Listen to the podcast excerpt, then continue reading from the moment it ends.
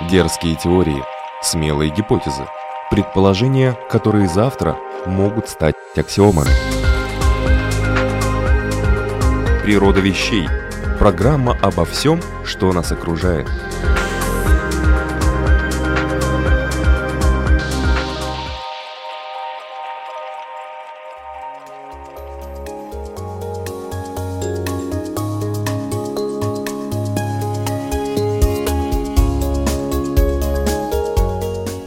Вас, любители узнавать новое об уже известном. Программа «Природа вещей». У микрофона Людмила Вавинска.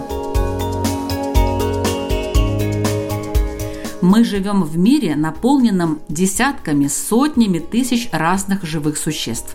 На некоторых из них мы внимания не обращаем, а какие-то нам досаждают, и поэтому мы вынужденно изучаем их особенности, привычки, места обитания, время их активности и прочее. А есть существа, которые вызывают, ну не у всех, конечно, но у многих какой-то мистический трепет – Понятно, что тысячелетия человек создавал мифы, связанные не только с силами природы, но и с животными, земноводными, присмыкающимися птицами, рыбами, паукообразными и другими. Мифы эти указывали на последствия встречи с данным существом или на его поведенческие особенности. Но что современная наука говорит об этих мифах? Действительно ли, например, совы не видят днем, Сороки любят красть все блестящее, а убить паука значит накликать на себя беду. О мифах и правде в животном мире сегодня в программе «Природа вещей» расскажет биолог Илья Гамыранов. Добрый день. Добрый день.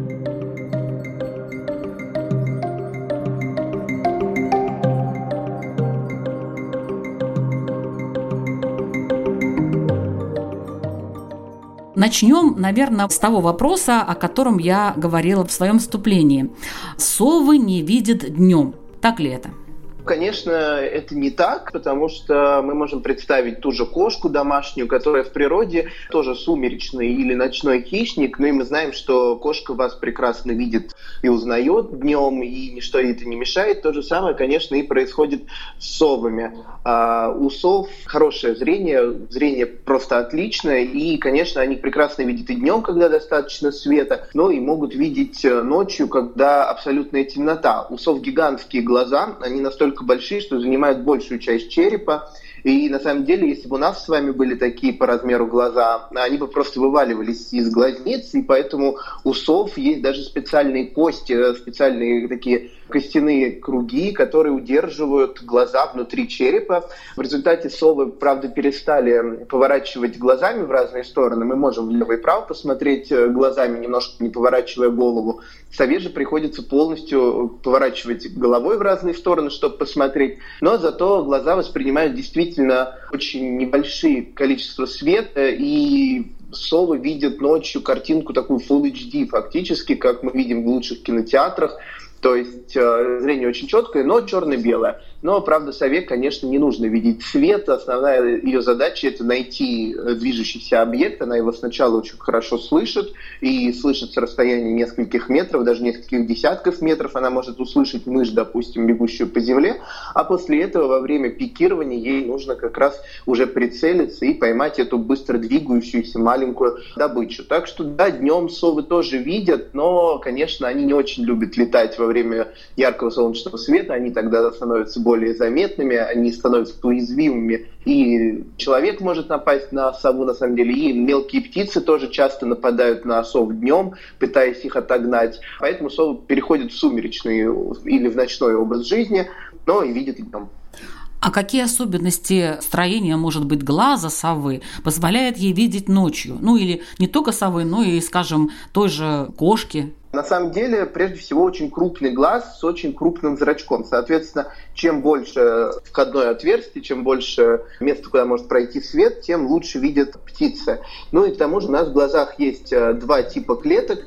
Есть, соответственно, колбочки и палочки. Колбочки отвечают за то, что мы воспринимаем цвета, а палочки отвечают за то, как мы четко видим. И вот у нас в глазу достаточно много колбочек, при этом меньше количество палочек. За счет этого мы видим очень ярко, мы видим много цветов, но наше зрение не такое четкое, особенно ночью. У сов же ситуация обратная у них очень много палочек в э, сетчатке глаза, и, конечно, за счет этого они воспринимают очень много света, а вот э, колбочек у них практически нет, и поэтому они лишены цветного зрения.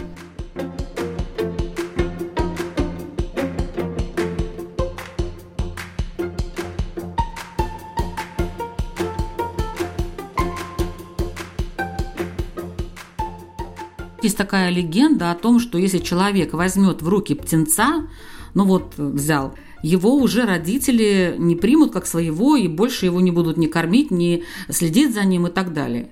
А, если честно, я не очень знаю, почему такой появился миф, потому что долгое время среди ученых вообще бытовало мнение, что птицы не чувствуют запахов. А сейчас, правда, мы знаем, что это не так, и многие птицы воспринимают запахи. Например, у голубей очень хорошо развито запаховое обоняние. Они прекрасно ориентируются при помощи запахов и даже помнят, как пахнет их гнездо, пахнет конкретное место, где они живут. Но при этом, конечно, визуальные стимулы тоже играет очень важную роль.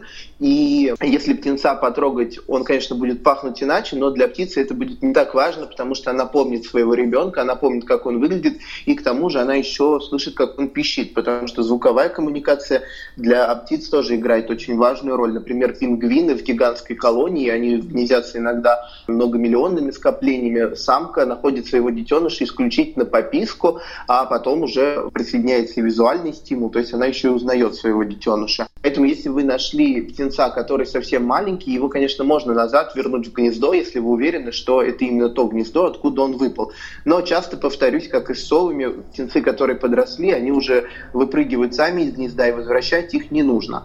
Но на самом деле мне нравится это поверье, потому что это, конечно, немножко останавливает э, людей от того, чтобы они брали птенцов в руки, держали их, Часто, когда мы подержали птенца и посадили его назад, нас замечают хищники, которые сидят рядом, например, в городе это серые вороны.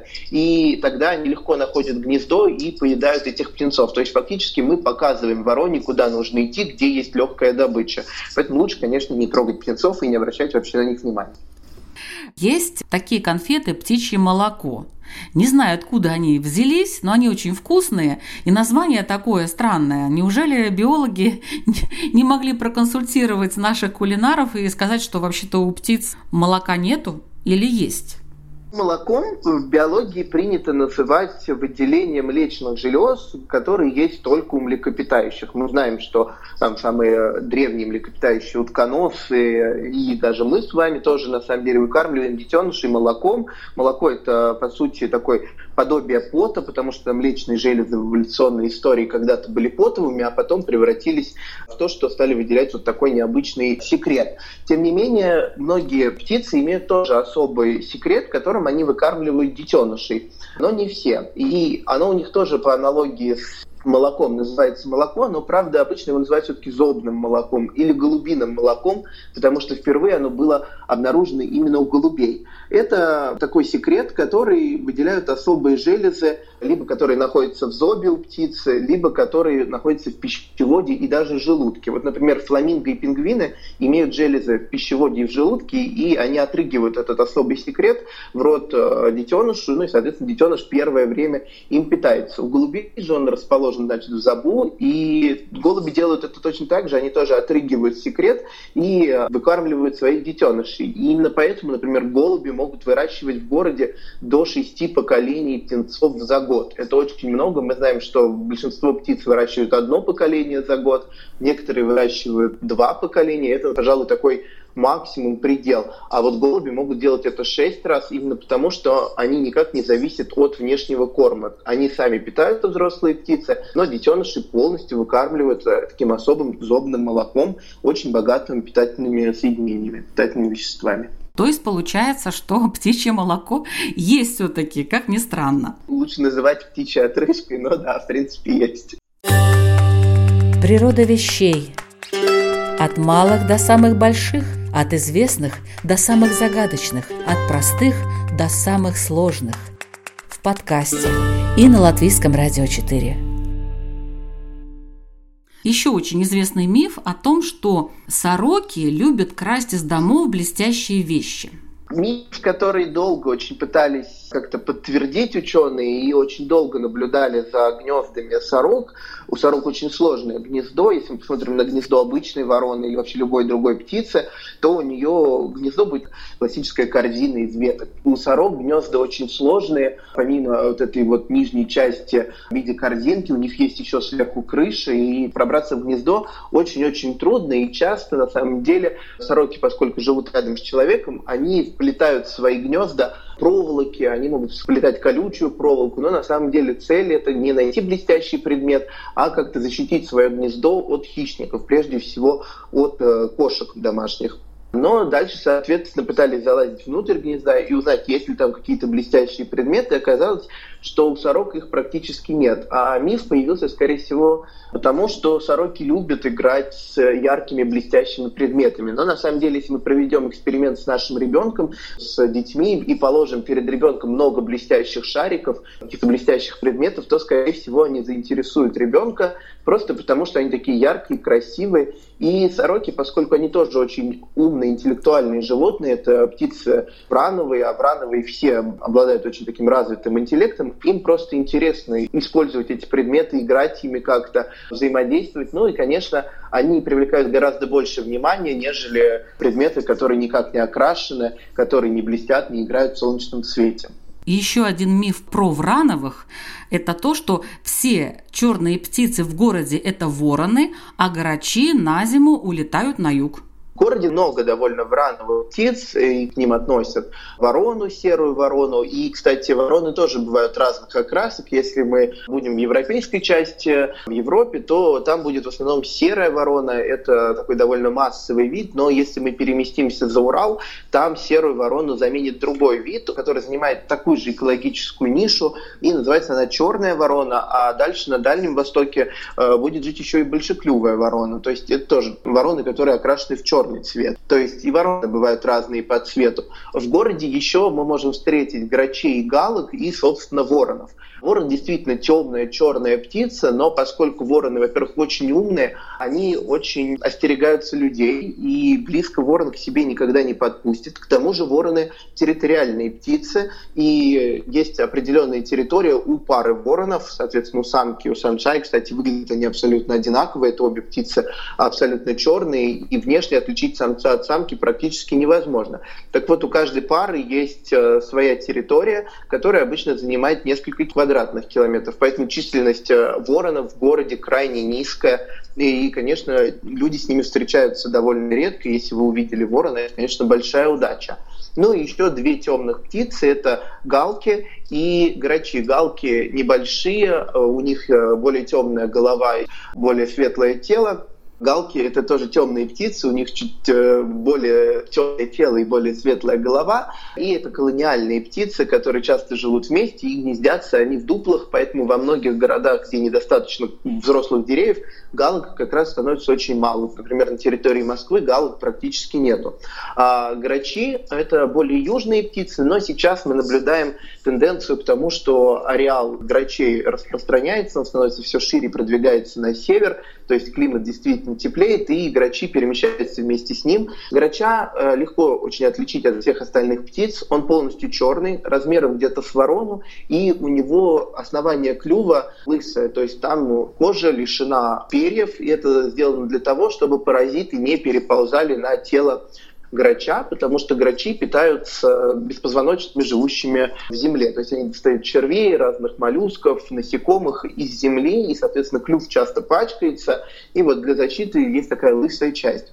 Грачи – птицы перелетные, изначально были перелетными, они действительно улетали на юг, потому что зимой им нечем было питаться, соответственно, насекомых в городе и червей становится меньше, достать их из замерзшей земли практически невозможно.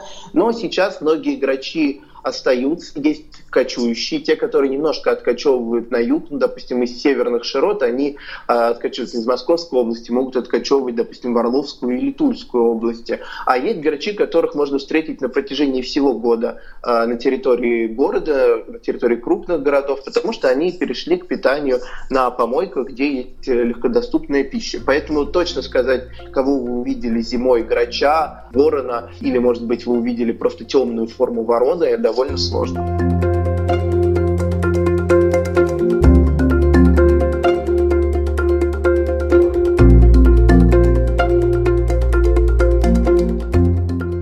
Это программа «Природа вещей». Сегодня мы вместе с биологом Ильей Гамарановым разбираемся в мифах о животных.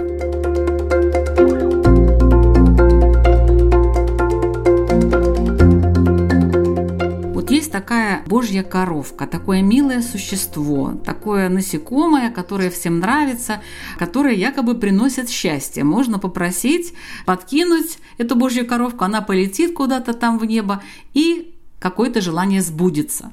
Что вы можете сказать а... про это животное? Ну, во-первых, с божьей коровкой связано довольно много действительно миф, и везде это животное очень такой имеет положительную коннотацию. Если мы посмотрим на традиции культурные разных стран, то мы увидим, что действительно везде Божья коровка носит какое-то очень доброе название, то есть она может быть курочкой Бога, она может быть животным Бога, она может быть звуком леди, как э, на английском языке. То есть везде действительно к ней относится очень какое-то приятное ощущение. Видимо, связано это с тем, что Божья коровка защитница, Божьи коровки это хищники, и они на полях поедают тлю. И, соответственно, если на поле часто встречали божьих коровок, то там было гораздо меньше вредителей. И, соответственно, люди как-то благодарность отдавали этому животному и называли ее там Божьей коровкой. И даже известно, что у славян она ассоциировалась с богиней земли и плодородия тоже, видимо, скорее всего, связано это с этим. Божьих коровок используют э, до сих пор в биологической борьбе. Э, во многих странах их разводят специально, и можно себе купить э, личинок божьих коровок, выпустить их у себя в теплицу, и несколько личинок, несколько десятков личинок божьих коровки очистят полностью теплицу от вредоносной тли. Так что действительно божьи коровки до сих пор полезны, но, конечно, не стоит забывать, что насекомое яркое не просто так, у него красные крылья, бывают оранжевые, бывают желтые божьи коровки, то есть по цвету они очень-очень разные, все они ядовитые, у них ядовитая гемолимфа, э, ядовитая кровь, и они, соответственно, так сигнализируют, не трогай меня, я опасный. Поэтому если вы подержали в руках Божью коровку, загадали желание, в этом, конечно, нет ничего плохого, это такая хорошая, приятная традиция, то обязательно после этого помойте руки, не надо их облизывать, потому что могут появиться сильное отравление. Даже сильное отравление может быть от одной божьей коровки? Ну, наверное, от одной божьей коровки не будет, но все-таки у нас у всех разные реакции. После божьей коровки руки лизать точно не стоит. Так, еще одна такая легенда, общеизвестная, распространенная, по-моему, везде, что от лягушек появляются бородавки – с лягушками история сложная. Во-первых, мы часто путаем, кто такая лягушка, кто такая жаба. И многих крупных лягушек мы называем жабами. Нужно понимать, что лягушки все обладатели довольно гладкой кожи, у них нет каких-то крупных бородавок на теле, и у лягушек кожа всегда достаточно влажная. То есть, э, если мы возьмем в руки лягушку, она как раз окажется слизкой. А жабы же это совсем другие амфибии. У них, соответственно, кожа сухая, она покрыта такими бугорками, она очень бугристая. И за глазами у жаб есть таких два возвышения, которые называются паротидами. Паротиды – это скопление ядовитых желез. И жабы действительно опасны. Если мы захотим потрогать жабу, полезать, то ни в коем случае вот не нужно трогать эти паротиды. И действительно, когда на жаб нападают, например, собаки, у них часто тоже бывают отравления именно от э, жабьего яда. Но, кстати, некоторых жаб используют как галлюциногенных. И вот эта гипножаба, которая есть в мультиках, в культуре, э, на самом деле это колорадская жаба, яд которой действительно обладает таким галлюциногенным действием, ну, используется как наркотическое вещество. Так вот, если мы будем говорить про вызывают ли жабы бородавки, нет, такого не бывает. От того, что вы подержали жабу в руках, у вас не появятся бородавки. Бородавки – это заболевание кожи человека, которое нужно лечить соответственно, медикаментозными средствами, а жабы к этому никак не причастны. that Но все же, конечно, не стоит регулярно трогать жаб. Во-первых, это доставляет им дискомфорт, потому что все эти животные хладнокровные, а мы с вами довольно теплые. Если долго держать и лягушку, и жабу у себя в руках, она может перегреться, ну и попросту погибнуть или вообще себя чувствовать не очень комфортно. Ну и к тому же у нас кожа такая довольно соленая, и если мы будем трогать нежную кожу амфибий, то будем причинять им тоже дискомфорт, а у лягушек например, кожа выполняет очень важную функцию. А, они дышат через кожу, соответственно, у них есть легочное дыхание, но и большую роль играет еще и кожное. Природа вещей от малых до самых больших, от известных до самых загадочных, от простых до самых сложных. В подкасте и на Латвийском радио 4. А если вернуться к птицам, то вот я сейчас вспомнила тоже такое поверье, что если птица залетает в окно, то обязательно произойдет какое-то несчастье. И некоторые люди даже в социальных сетях пишут, вот ко мне тут залетел воробей или синица прямо в дом, не один раз, но все, значит, будет плохо. Я думаю, что это связано с редкостью событий таких. Действительно, чтобы птица залетела в окно, особенно в старинные времена, когда, соответственно, у нас были окна небольшие, во многих домах окна были очень маленькие, в частных, они были часто с таким смутным стеклом, и понятно, что птицы видели эти окна и старались туда не лететь. Сейчас у нас окна стали очень большими, мы их регулярно моем, у нас очень прозрачные стекла, и птицы стали залетать э, в квартиры довольно часто. И поэтому сейчас, наверное, такая примета бы не появилась. А раньше это было редкое, такое уникальное событие. И, конечно, люди пытались найти этому объяснение и, возможно, привязывали это как раз к тому, что случилась какая-то неприятность, кто-то умер. Просто люди, на самом деле, очень долго помнили то, что к ним залетела птичка. Сейчас такое может происходить регулярно. В квартиры часто залетают действительно и синицы, которых много в городе, и очень часто залетают стрижи. Стрижи — это основные птицы, которые кружат у нас в городе, их численность очень большая, они летают высоко, и действительно скорость полета их очень быстрая, и часто они не видят окно, они врезаются в стекла, но иногда и залетают внутрь квартиры. Самая лучшая реакция — это их выпустить, стараться как-то поймать птицу, не повредив ее, и отпустить назад, а не связывать это с какими-либо дурными приметами. Но залетают они именно потому, что просто ошибаются, да? Да, они просто не видят помещение и думают, что это открытое пространство, и залетают внутрь, и, соответственно, дальше просто не могут найти выход, они пытаются вылететь и часто бьются в стекло, просто они его не видят изнутри и метаются по помещению, они испытывают там дискомфорт, стресс, и, в общем, самая лучшая реакция действительно вот просто поймать и выпустить. Если продолжить тему несчастий, то вот, например, говорят, что убить паука значит накликать на себя беду убить паука, накликать на себя беду, это ровно та же самая примета, что и с божьими коровками. То есть, с одной стороны, божьи коровки приносили счастье и удачу, и их старались оберегать. Я думаю, что один из смыслов как раз не убивать пауков, это тоже связано с тем же, что пауки на самом деле полезные животные, они живут у вас э, в квартире не просто так, они, скорее всего, там поедают каких-то других насекомых, потому что пауки у нас это не насекомые, а значит, они строят сеть и ловят мелких мушек или каких-то других э, насекомых, например, моль, который живет у вас в квартире, и, соответственно, оказывает в целом такое положительное действие. Но одновременно с этим пауки во многих культурах играют очень такую неприятную роль, потому что их ассоциируют с богиней Арахной, которая строит свои вот эти сети, ловчие казни и, соответственно, оказывает неприятные воздействия. Но и люди всегда боялись пауков. У нас эволюционный страх – перед пауками. Есть э, очень такой интересный эксперимент, когда брали пятно, э, нарисованное на бумаге, и оно отдаленно напоминало паука. И его это пятно показывали маленькому новорожденному ребенку. И у него расширялись зрачки, так же, как происходит при страхе. То есть у нас эволюционный врожденный страх бояться пауков. Получается, с одной стороны, пауки оказывают очень полезное действие, живя у нас в квартире, действительно убивать их не стоит. С другой стороны, мы всегда боимся, и вот эти э, две эмоции, которые вызывают пауки, и повлияли на появление такого мифа.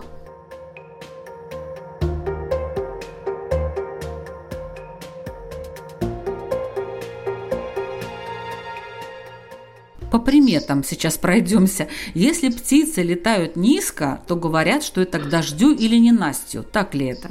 Обычно говорят про птиц, которые летают низко. Это ласточки, стрижи, а, ласточек несколько видов, но и на юге такое поверье есть еще про одних птичек, которые называются щурки. Все это птицы, питающиеся насекомыми, и действительно большую часть своей жизни они проводят в активном полете.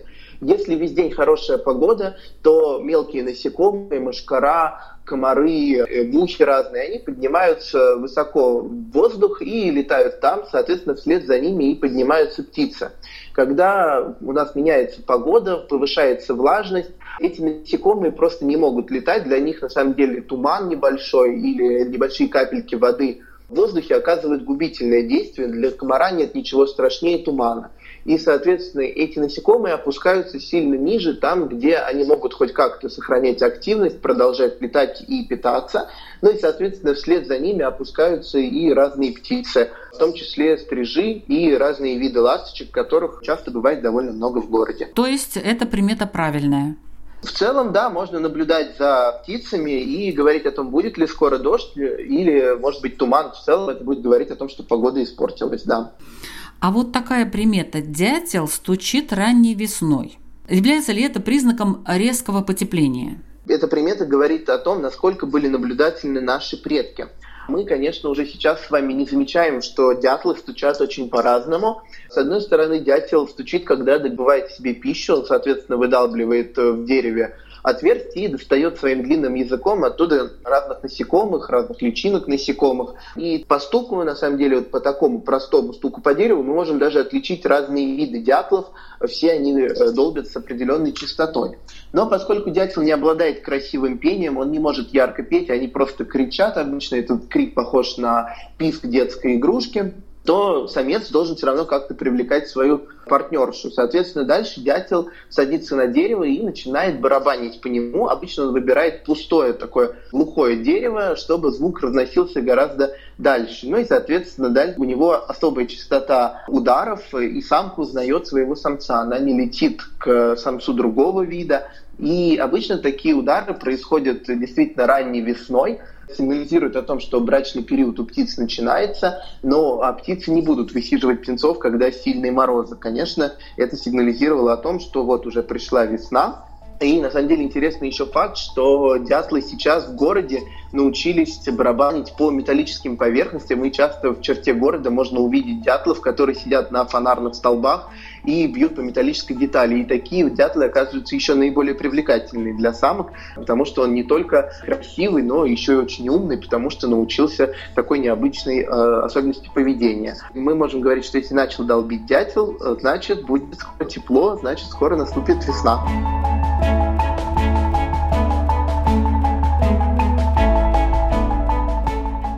Еще некоторые э, мифы, например, о том, что тараканы выживают в любых условиях, в том числе и при большой радиации.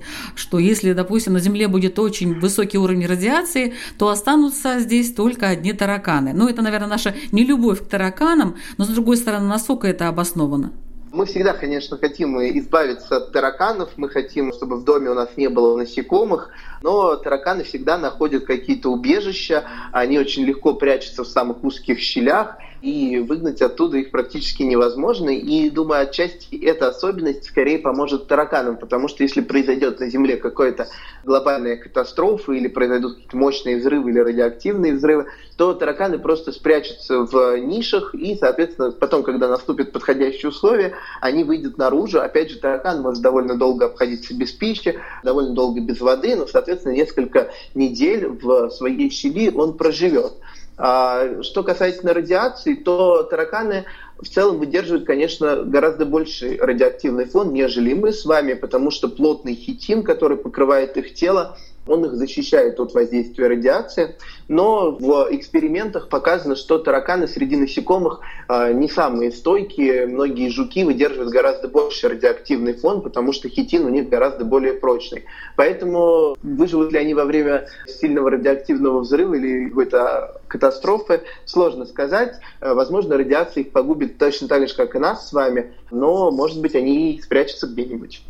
Меня давно уже волнует э, вопрос, когда вот хотят обидеть какую-то женщину, или хотят оценить ее интеллект, говорят, вот глупая курица или тупая овца. А действительно ли курица такая глупая, а овца тупая?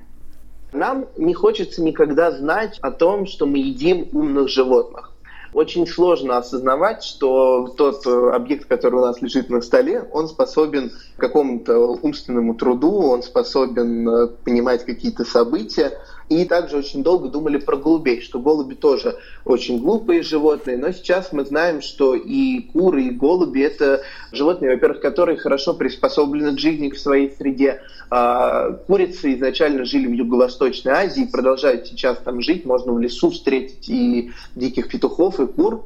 Ну и человеком дальше, соответственно, курица была домашнена, куры стали такие толстые, они стали очень плохо летать, а дикие куры замечательно летают. Но интеллект у них по-прежнему остался, и в целом он помогает выживать. Мы знаем, что куры могут считать, то есть они действительно прекрасно понимают, в какой кучке будет больше корма, в какой меньше. Это такой простой математический счет, на самом деле ребенок осваивает его только в первые годы жизни. Дальше куры умеют делать что-то со своей выгодой, они прекрасно запоминают своих сородичей, и, соответственно, понимают, кто оказывает приятное воздействие, а кто, наоборот, для них дискомфортен. Ну и проводили эксперименты интересные с петухами, что петухи, на самом деле, обучаются каким-то культурным традициям, что ли. Получается, что э, есть петух главный, и он образует такую вокруг себя семью, а все другие петухи обычно занимают какие-то ниже по иерархии и вообще покидают эту семью потому что иначе будут конфликты. Самый главный петух регулярно кукарекает, он регулярно привлекает самых, он их защищает, но другие петухи тоже хотят спариваться с курами, и эти петухи идут на ухищрение, они перестают громко кукарекать, они вообще практически не издают звуков, но при этом продолжают э, делать ритуальные танцы, очень красиво показывать себя перед э, самочками, и тем самым привлекают самок в тихоря от главного петуха. Он просто не замечает, а они продолжают спариваться с его самкой самками. Так что нельзя сказать, что куры такие глупые, они тоже вполне себе обучаемые и могут э, на какие-то простые действия, которые в целом сопоставимы с интеллектом маленьких детей наших. То же самое и с овцами. Овцы тоже вполне себе хорошо чувствуют себя в своей среде. Конечно, если мы поместим овцу в незнакомую ей обстановку, там сложно будет проявиться ее интеллекту. Но мы знаем, что овцы запоминают пастухов и на самом деле запоминают соседних своих сородичей и могут помнить до 50 лиц людей людей, и, скорее всего, они помнят гораздо больше и своих сородичей. Это тоже говорит о довольно развитом мозге. Конечно, он не такой развитый, как у приматов, но, безусловно, это не глупые животные.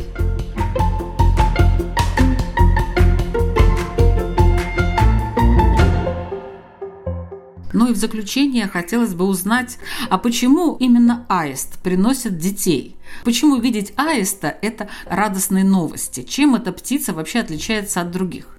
Мне кажется, что для людей это всегда был праздник. На их доме появлялось большое гнездо с э, яркими, красивыми, крупными белыми птицами, а белый цвет это всегда цвет чистоты во всех культурах был.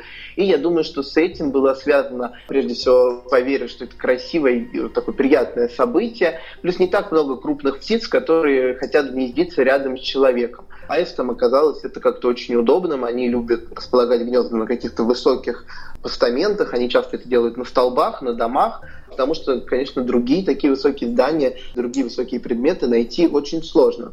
Но если мы посмотрим на биологическую составляющую этой приметы, то она окажется не такой радужной. Есть предположение, что аисты просто на самом деле питались маленькими зайчатами. Они сейчас это делают, то есть аисты с удовольствием едят и лягушек, и змей, и каких-то любых других животных, которых они могут поймать. Но так вот они питаются и маленькими зайчатами, которые беззащитны. И если схватить зайчонку очень резко, доставить ему дискомфорт, то он начинает очень громко кричать, и говорят, что это похож на плач младенца. И, возможно, именно с этим связано появление такой традиции. Люди видели, что аист несет какой-то небольшой предмет, который кричит как ребенок, и так появилась такая традиция. Но на самом деле культурологи спорят относительно этого. Есть предположение, что изначально это был пеликан, у которого есть мешок, и, соответственно, пеликан во многих культурах был такой как раз светлой птицей, несущей что-то хорошее. Ну и со временем, когда эта традиция переходила из одного народа в другой, э, люди стали перекладывать это на птиц, знакомым им. И э, в Южной Европе самая знакомая белая большая птица – это был аист. И вот так э, традиция с пеликана перекочевала на аист. Или, возможно, это был журавль, который тоже всегда жил рядом с человеком. А белый журавль – это редкость, поэтому люди продумали, что это традиция про белого аиста точно мы не можем сказать, но вот такая традиция действительно есть, и все до сих пор в нее продолжают верить. Будем верить в хорошие традиции. А это была программа «Природа вещей», подготовленная Латвийским радио 4. Над ней работали Людмила Вавинска, Ингрида Беделе и Кристина Золотаренко. Нас можно слушать и в подкастах на всех популярных платформах, таких как Google Подкаст, Яндекс Музыка, Apple Podcast, Spotify и Castbox. Новые выпуски каждую неделю по четвергам не пропустите.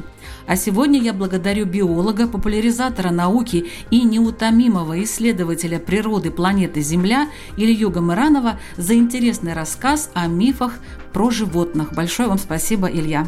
Спасибо большое. Изучайте природу вещей вместе с нами. Это интересно, полезно и очень увлекательно. До встречи!